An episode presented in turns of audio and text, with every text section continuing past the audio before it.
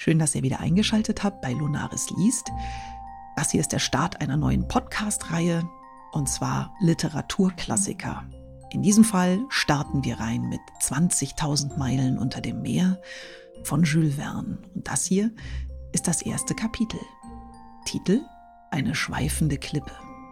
Viel Spaß.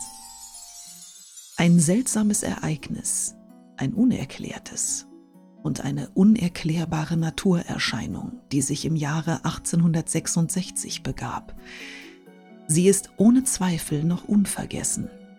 Nicht allein die Bevölkerung der Hafenstädte war beunruhigt, im Binnenland der öffentliche Geist aufgeregt. Besonders die Seeleute gerieten in Bewegung.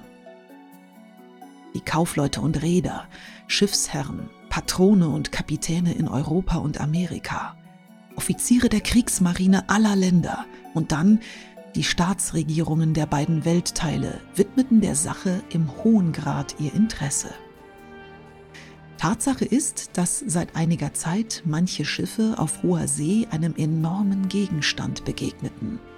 Lang, spindelförmig, mitunter phosphoreszierend und vor allem unendlich größer und schneller als ein Wal je werden könnte. In den Schiffsbüchern wurden die Struktur, Schnelligkeit sowie die erstaunliche Kraft der Bewegungen und die Laute des Gegenstands oder Wesens sehr genau beschrieben. Wenn es sich wirklich um ein Tier der Gattung Wal handelte, so übertraf es an Umfang alle von der Wissenschaft bisher verzeichneten Meeressäuger. Cuvier, Lacepede, Dumeril, Quadriphage. Diese Naturforscher hätten sicher nicht an die Existenz eines solchen Ungeheuers geglaubt, sofern sie es nicht selbst mit eigenen kundigen Augen gesehen hätten. Lassen wir die ängstlichen Schätzungen, welche diesem Gegenstand 200 Fuß beimaßen, beiseite. Verwerfen wir die übertriebenen Angaben von der Breite einer Meile und der Länge dreier Meilen und halten uns an das Durchschnittliche der wiederholt gemachten Beobachtungen. Dann hieße das, dass dieses phänomenale Wesen alle von den Ichthyologen bisher angenommenen Dimensionen bei weitem übertraf. Die Tatsache, dass es existierte, war nicht in Abrede zu stellen. Und bei der Neigung, mit der sich die Menschen dem Außergewöhnlichen zuwenden, begreift man leicht die Bewegung, welche diese übernatürliche Erscheinung in der ganzen Welt hervorbrachte. Sie ins Reich der Fabeln zu verweisen, war schon nicht mehr möglich.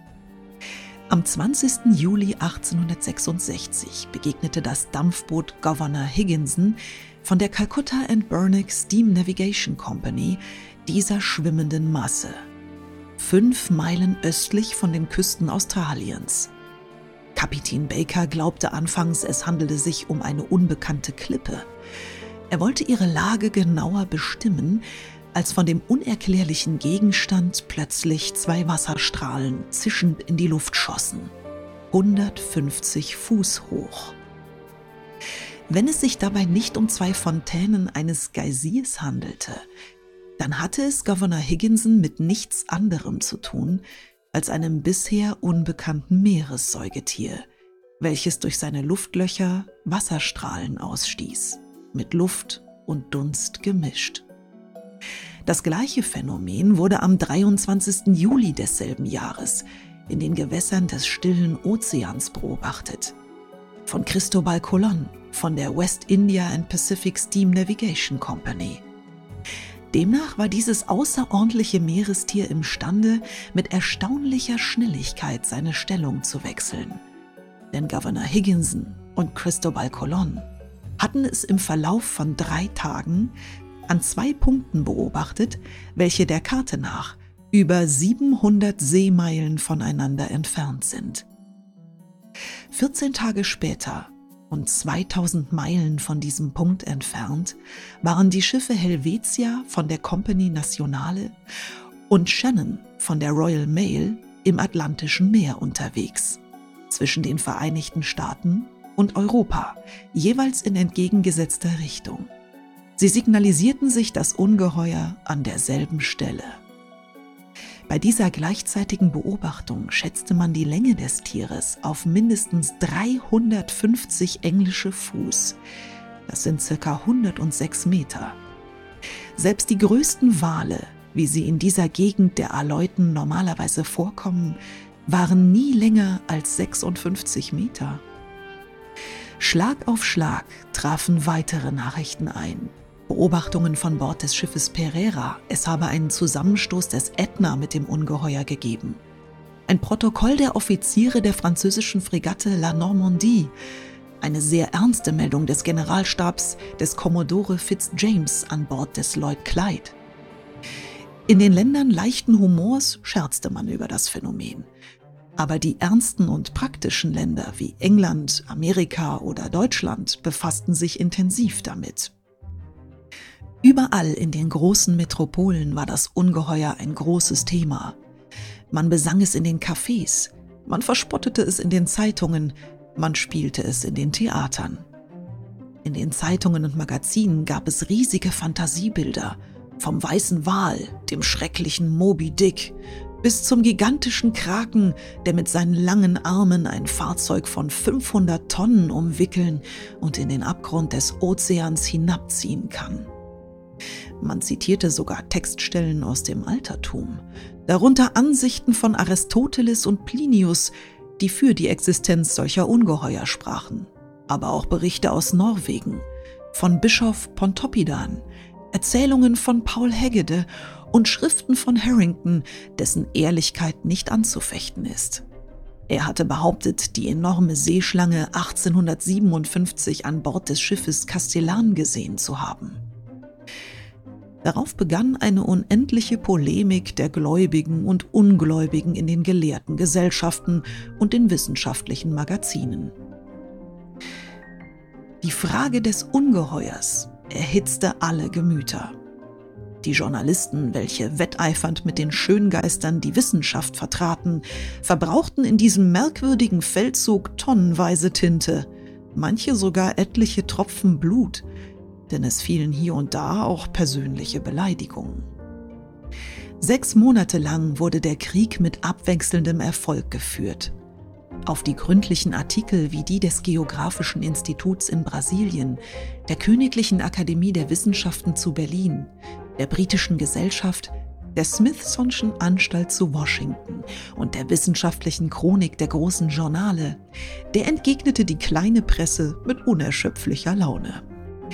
Die geistreichen Schriftsteller parodierten ein von den Gegnern des Ungeheuers zitiertes Wort Linnés, indem sie behaupteten, die Natur schaffe keine Dummköpfe und beschworen ihre Zeitgenossen, nicht die Natur Lügen zu strafen, indem sie die Existenz des Kraken, der Seeschlangen, des Moby Dick und andere Hirngespinste irrsinniger Seeleute glauben.